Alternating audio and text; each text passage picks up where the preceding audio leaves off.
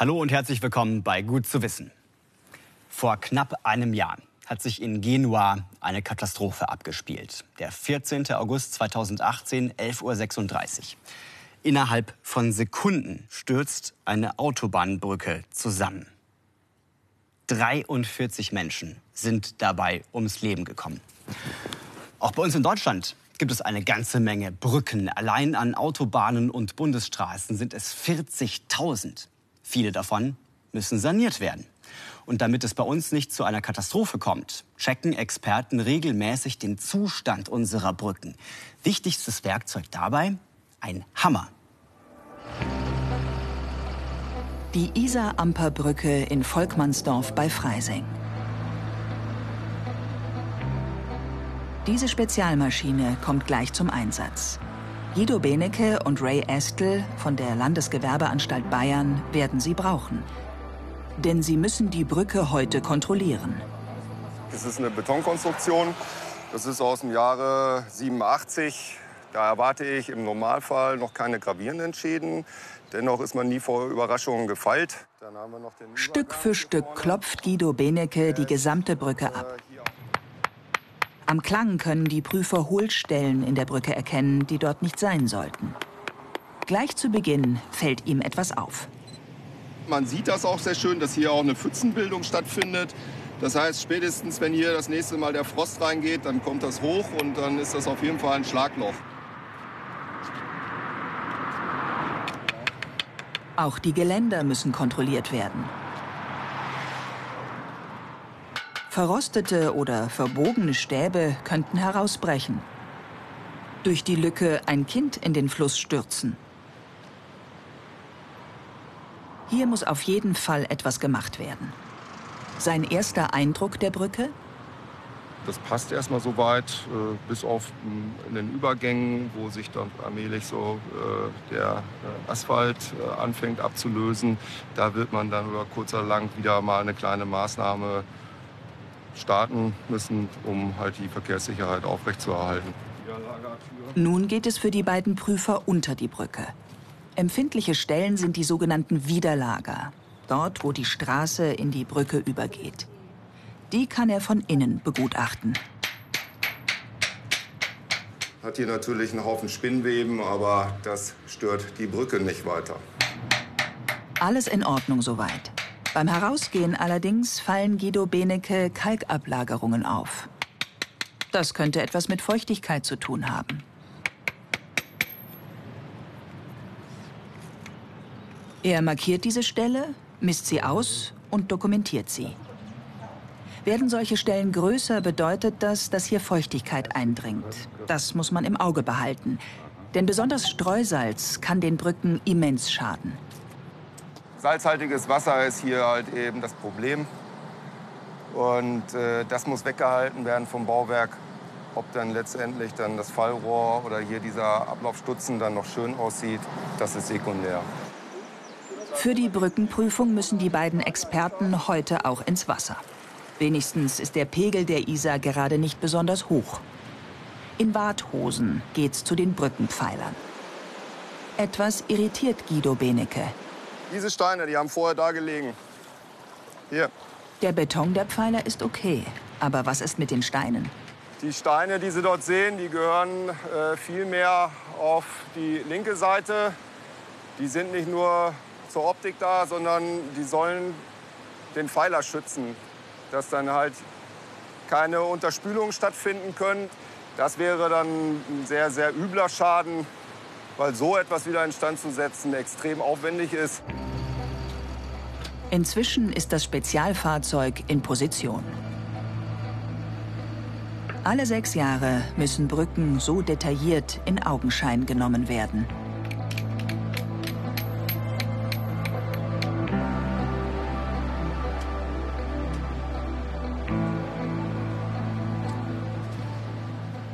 Eine minimale Ablatzung könnte mal was gegengestoßen sein. Besonders kritisch sind die sogenannten Auflager, dort wo die Fahrbahn auf den Brückenpfeilern sitzt. Hier passt das, aber etwas will sich Guido Benecke dann doch unbedingt aus der Nähe ansehen. Da hinten müssen wir auf jeden Fall gleich mal hinfahren. Das sah von unten so aus, als wenn da irgendwas wäre. Immer wieder entdecken die beiden Prüfer auffällige Stellen. So, vorsichtig, ich fahre die Bühne aus. Nach genauerer Betrachtung Entwarnung. Das ist eine Reparaturstelle, die aber sehr gut gelungen ist, weil die meistens hohl ist mit der Zeit. Aber die ist gut ausgeführt worden. Mit dem Brückenuntersichtgerät steuern die beiden entlang der rund 200 Meter langen Brücke dann auf den angesetzten Fußgängerübergang zu. Die letzte Etappe. Schon bei der geringsten Berührung bröckelt an der Anschlussstelle der Beton ab. Hier liegt auch schon die Bewährung frei, ist auch schon ordentlich ankorrodiert. Das muss mal gemacht werden, weil hier auch permanent Feuchtigkeit eingetragen wird. Feuchtigkeit ist eines der Hauptprobleme. Ein anderes ist der zunehmende Schwerverkehr. Wie sieht's jetzt aus? So wie es jetzt hier steht, wird das so mindestens noch 20, 30 Jahre funktionieren. Aber man wird sicherlich zwischendurch die Abdichtung oben neu machen müssen. Das heißt, laufende Instandhaltung, so wie halt eben Schäden auftreten müssen, betrieben werden. Bis aufs nächste Mal. Guido Benecke und Ray Estel haben die Prüfung der Brücke hier in Volkmannsdorf abgeschlossen. Morgen geht's weiter. Irgendwo in Deutschland mit der nächsten Brücke. Mehr als 2000 Brücken müssen in Deutschland in den nächsten Jahren entweder saniert oder komplett ersetzt werden. Eine davon ist die Talbrücke Tulba nördlich von Schweinfurt. Die ist schon 50 Jahre alt und es rauschen einfach immer mehr Autos und Lkw drüber. Dafür ist die gar nicht ausgelegt. Es muss also eine neue Brücke her. Und damit die möglichst stabil wird, testen Wissenschaftler vorab schon im Labor wichtige Elemente für die neue Brücke. Sie bringen dort tonnenschwere Stahlbauteile an ihre absolute Belastungsgrenze. Für dieses fünf Tonnen schwere graue Brückenbauteil geht es gleich um alles. Nadine Meyer ist bei den letzten Vorbereitungen. Sie kontrolliert die Sensoren, mit denen jede kleinste Veränderung, jede Beule, jede Delle erfasst wird. Bernd Endres von der Autobahndirektion Nordbayern erhofft sich viel von diesem 50-Tonnen-Prüfstand für die künftige Konstruktion von Stahlbetonbrücken. Das ist eine einmalige Chance, an so einem Großversuch wirklich auch mal zu zeigen, welche Kräfte auf welchem Bauteil, auf den dicken Blechen, auf den Aussteifungen wirken. Um den Versuch später gut analysieren zu können, bauen die Forscher gerade noch ihre Messinstrumente auf. Sie dokumentieren den gesamten Versuch an diesem Brückenbauteil. Es entspricht im Maßstab 1 zu 2 exakt einem realen Bauteil, so wie es für eine neue Brücke in Unterfranken geplant ist.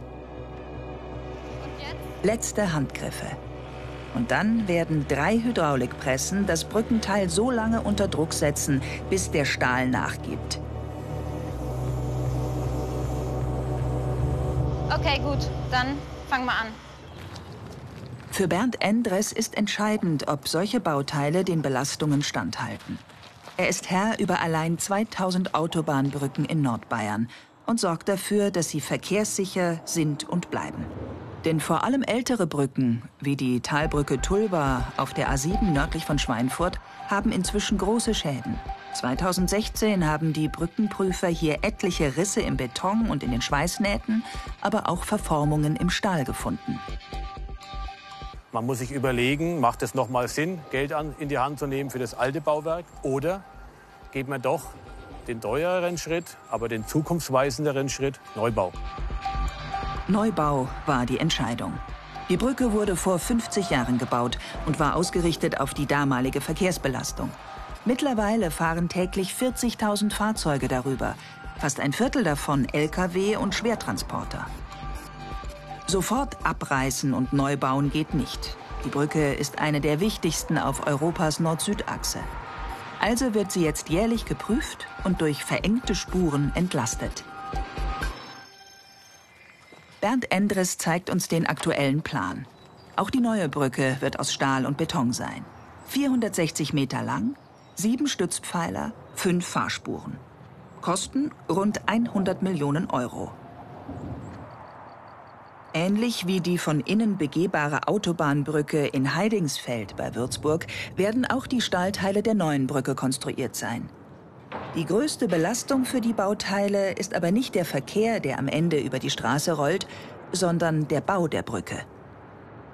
Die Hauptbelastung entsteht, wenn wir die Brücke Stück für Stück ins Tal reinschieben. wenn Sie sich jetzt vorstellen, mal 90 Meter nach vorne geschaut, 90 Meter, dann ist die Brücke zwei Meter tiefer. Also wir müssen hier richtig dimensionieren. Ansonsten kann es hier zum Beulen kommen oder es können auch Haarrisse in den Schweißnähten passieren. Ja, wir hätten den klassischen Geburtsfehler. Das wäre natürlich fatal. Bei so viel Stahl lohnt es sich, das neue Bauwerk so filigran wie möglich und so stabil wie nötig zu planen. Messung läuft. Messung fängt an. Zurück in der Versuchshalle bei Nadine Meyer. Jetzt geht's los. Die Hydraulikpressen setzen das Brückenbauteil so lange unter Druck, bis der Stahl nachgibt. Es sind die gleichen Kräfte, die später während des Baus auftreten werden. Nadine, jetzt kommen wir an den roten Bereich. Der Druck auf das Brückenteil steigt immer weiter. Dann ist es soweit. Die Stahlkonstruktion gibt nach. Das erste Blech, das das Brückenteil in Form halten soll, geht nach unten. Das zweite wellt sich. Damit ist der Versuch beendet. Totalversagen. Beim Vermessen des getesteten Brückenbauteils nach dem Versuch sieht das Nadine Meyer sehr deutlich. In der Simulation lässt sich dieses Versagen genau nachverfolgen. So wie dieses Bauteil konstruiert ist, kann es wohl nicht in einer Brücke verbaut werden. Die Erfahrungen aus den Testreihen an diesem 50-Tonnen-Prüfstand werden aber trotzdem helfen. Wir erhoffen uns von diesem Großversuch klare Erkenntnisse, neue Erkenntnisse, bessere Erkenntnisse von der Bemessung und für die Zukunft natürlich wirtschaftlicher zu werden. Aber, ganz wichtig aber, dass die Stabilität, Dauerhaftigkeit unserer Bauwerke hier absolut Beachtung finden. Ende 2025 wird es die Tulba-Brücke so jedenfalls nicht mehr geben. Ihre Nachfolgerin wird filigraner sein und trotzdem für lange Zeit größeren Belastungen standhalten müssen. Ich wette, Sie haben heute schon was aus Weizen gegessen. Brot oder Semmeln, Spaghetti, Spätzle, Kekse, Salzstangen, Kaiserschmarrn. Also mit dieser Aufzählung könnte ich ewig weitermachen. Klar, denn Weizen ist nach Reis das weltweit zweitwichtigste Grundnahrungsmittel. 750 Millionen Tonnen Weizen werden jährlich produziert. Und die gesamte Ackerfläche dafür ist siebenmal so groß wie Deutschland. Also Weizen ist schon enorm wichtig, damit wir hier auf diesem Planeten alle möglichst genug zu essen kriegen. Aber die Ernten sind in Gefahr und schuld daran sind Parasiten. Der Weizen steht kurz vor der Ernte. Er ist gut gewachsen in diesem Jahr. Nicht nur, weil das Wetter einigermaßen mitspielte. Auch weil die Bauern, wie zum Beispiel Martin Ganndorfer aus Moosburg an der Isar, wachsam sind. Sie halten in ihren Feldern ständig Ausschau nach einem Feind. Getreideroste. Pilze, die den Weizen immer wieder heimsuchen. In Bayern war heuer der Braunrost extrem verbreitet. Wer solche Pilze nicht rechtzeitig entdeckt, riskiert seine Ernte. Ob wir Landwirte jetzt da richtig Angst haben davor, das will ich jetzt so nicht sagen, aber ein bisschen treibt das die Sorge natürlich um, weil wenn es mal da ist und man hat es übersehen, dann kann man eigentlich nicht mehr groß was reparieren. Der Wind verbreitet die Sporen der Pilze. Rostpilze sind Parasiten. Haben sie eine Wirtspflanze infiziert, vermehren sie sich rasch. Nach und nach breiten sie sich über ganze Felder aus. Der Braunrost schädigt vor allem die Blätter. Die können dann das Sonnenlicht kaum mehr nutzen, um Nährstoffe umzuwandeln. Die Folge? Die Pflanze produziert dann nur noch minderwertige Körner und bringt damit viel weniger Ertrag. Der Landwirt ist gegen solche Ertragsausfälle nicht versichert. Wir Landwirte können uns gegen Hagel versichern. In Zukunft äh, bieten die Versicherer wohl ein bisschen so Dürreversicherungen an, aber die beinhalten nicht jetzt äh, Pilzschäden oder ja, andere Erreger. Für die ist der Landwirt selber verantwortlich, dass er die irgendwie in den Griff kriegt. Ein unentdeckter Pilz könnte mit Leichtigkeit ein Drittel der Ernte oder sogar mehr vernichten. Der Feind ist schnell und unberechenbar. Wenn Martin Gandorfer Rostpilze in seinem Getreide entdeckt, dann hat er keine andere Wahl, als sie mit Giften zu bekämpfen, mit Fungiziden. Auf dieser Seite eines Versuchsfeldes ist der Weizen unbehandelt und deshalb stark befallen. Auf der anderen Seite sind die Pflanzen dagegen behandelt und deshalb gesund. Vorausgesetzt, die Pilzgifte wurden rechtzeitig gespritzt. Wenn bestimmte Schwellen überschritten sind, dann äh, ist es nur noch bedingt, dass man helfen kann. Man wird ein bisschen was noch schaffen, aber das kann da schon bis zu einer Epidemie kommen. Also zu spät ist dann letztendlich auch zu spät.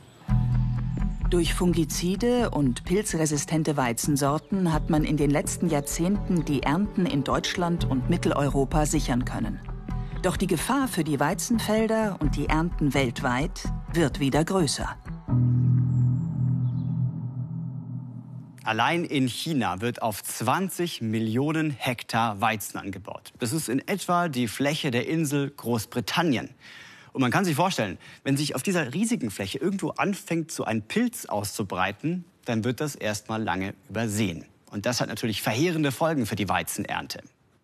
In China sorgt vor allem der aggressive Gelbrost für regelrechte Epidemien. Klingt erstmal nach weit weg.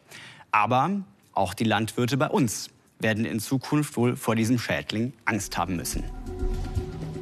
Moens Homöller ist einer, der das verhindern will. Er verfolgt die schädlichen Getreideroste schon seit 20 Jahren und erforscht sie in seinem Institut auf der dänischen Insel Seeland.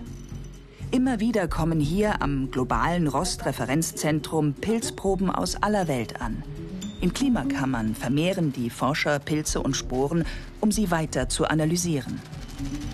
Vor allem der Weizengelbrost bereitet den Experten seit einigen Jahren ziemliche Kopfschmerzen. In den letzten 10 bis 15 Jahren beobachten wir weltweit, dass Rostepidemien beim Weizen häufiger und heftiger werden. Die Ernteverluste sind viel höher als in der Vergangenheit. Moens Homöller weiß das, weil am globalen Rostreferenzzentrum der Universität Aarhus alle Fäden zusammenlaufen. Zur Überwachung der weltweiten Rostepidemien hat Homöller eine digitale Plattform aufgebaut. Ein Frühwarnsystem. Die Karten und Diagramme sind ein Spiegel der aktuellen Ausbrüche. Jeder einzelne Punkt bedeutet, hier macht sich ein Pilz in den Weizenfeldern einer Anbauregion breit. Auch der Gelbrost.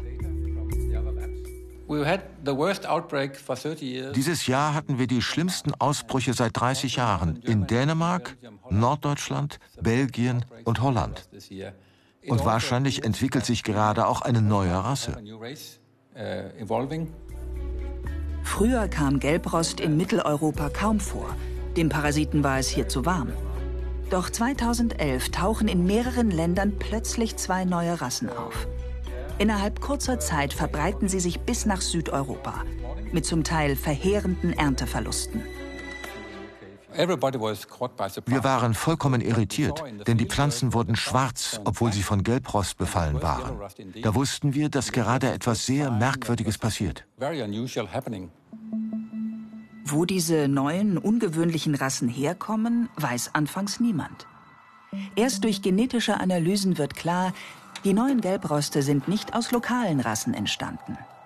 Stattdessen stammen beide Rassen offenbar aus einem weit entfernten Hotspot für Getreidepilze. Die nur wenige Hundertstel Millimeter großen Sporen der Pilze machten sich von den fruchtbaren Hochebenen des Himalaya auf den Weg. Sie reisten mit dem Wind nach Europa. Bis heute haben die beiden neuen Rassen wesentlich dazu beigetragen, fast alle alten Gelbroste zu verdrängen. Wir wissen, dass der Wind Sporen von einem Kontinent zum nächsten tragen kann. Wir haben das beobachtet, aber es passiert sehr selten. Wenn sich ein neuer Pilz aber einmal angesiedelt hat, dann kann er sich mit dem Wind schnell von Land zu Land verbreiten. Das Schlimme ist, die meisten in Mitteleuropa angebauten Weizensorten sind zwar gegen die alteingesessenen Roste resistent, nicht aber gegen die neuen Pilzrassen. Diese können viele Weizensorten befallen. Außerdem sind die neuen Gelbroste aggressiver. Sie bilden viel mehr Sporen, können sich also massiver verbreiten und noch gefährlicher werden. Ein Rostpilz entwickelt sich sehr schnell und produziert in einer kurzen Zeit eine Unmenge von Sporen. Dabei passieren Mutationen. Schon eine einzige kann dazu führen, dass ein Pilz eine neue Weizensorte befallen kann. Jeden Tag kommen hier am Rost-Referenzzentrum neue Pilzproben an. Jede einzelne wird untersucht, in Zusammenarbeit mit Forschern weltweit. Sind bislang unbekannte Rassen dabei? Und wenn ja, wie gefährlich sind sie? Die Arbeiten finden in speziellen Quarantäne-Gewächshäusern statt. Die Forscher dürfen kein Risiko eingehen. Es ist nicht gefährlich, wenn man einige Dinge beachtet. In die Klimakammern strömt nur gefilterte Luft. Und hier oben haben wir die Filter, die sicherstellen, dass kein Pilz nach draußen kommt. Zudem wechseln wir jedes Mal die Kleidung und waschen uns, nachdem wir hier drin waren. Seit den 1950er Jahren werden Pilzproben systematisch gesammelt. Am Rost-Referenzzentrum lagern Sporen von über 25.000 verschiedenen Getreidepilzen. Bei minus 196 Grad. Ein Schatz, wenn es darum geht, die Entwicklung von Rostkrankheiten zu erforschen und die Gefährlichkeit der Pilze zu verstehen. Universitäten und Forschungszentren weltweit rüsten dafür auf. Und das ist auch notwendig. Wenn wir das nicht tun, dann riskieren wir immer wieder überrumpelt zu werden. So wie es in der Vergangenheit schon passiert ist. Wir können es uns nicht leisten, nicht zu wissen, wie sich die Pilze verbreiten und verändern. Das macht auch eine andere Pilzart deutlich. Ende der 1990er Jahre vernichtete ein Schwarzross die gesamte Getreideernte in Uganda. Experten nannten den aggressiven Pilz UG99. 2013 taucht ein Schwarzrost auch in Deutschland auf. Und so sieht er aus, der Schwarzrost. Bis 1970 hat er weltweit immer wieder für verheerende Epidemien gesorgt. Wissenschaftler konnten dann Gene finden, die Weizen gegen Schwarzrost resistent machen und entsprechende Weizensorten züchten. Damit galt der Schwarzrost als besiegt. 1999 allerdings ist er in Uganda erneut aufgetaucht. Als gefährliche Variante mit dem ungemütlichen Namen UG99. UG99 ist ansteckender als alle bis dahin bekannten Schwarzrostrassen. Als im Jahr 2013 plötzlich ein Schwarzrost in Sachsen-Anhalt auftaucht, werden Landwirte und Experten ziemlich nervös. In kurzer Zeit kommen über ein Dutzend Proben im Bundesforschungsinstitut für Kulturpflanzen an. Auch aus Niedersachsen, Thüringen, Sachsen und Brandenburg. Wir wussten ja, wie gefährlich Schwarzrost sein kann.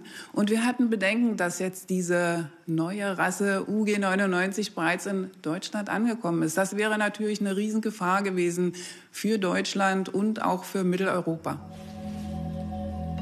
Sofort macht sich Kerstin Flath daran, die aufgetauchten Pilze zu identifizieren. Weltweit gibt es nur noch wenige Experten für Schwarzrost.